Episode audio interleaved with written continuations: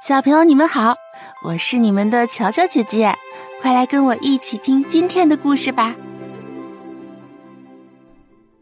老奶奶生病了，小猫已经两天没有看见老奶奶了。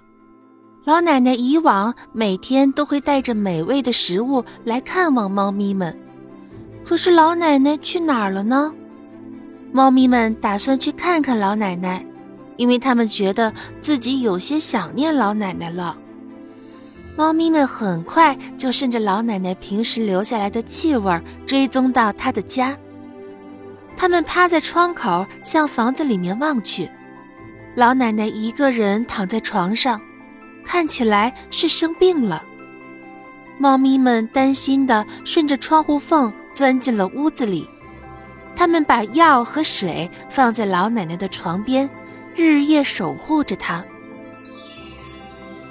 老奶奶终于醒了，看到猫咪们在自己的身旁照顾自己、陪伴自己，老奶奶非常感动。她又像往常一样做了美味的食物，这次是为了感谢猫咪们而做的。今天的故事就到这儿了，感谢你的收听，期待您的订阅关注，下次见哦。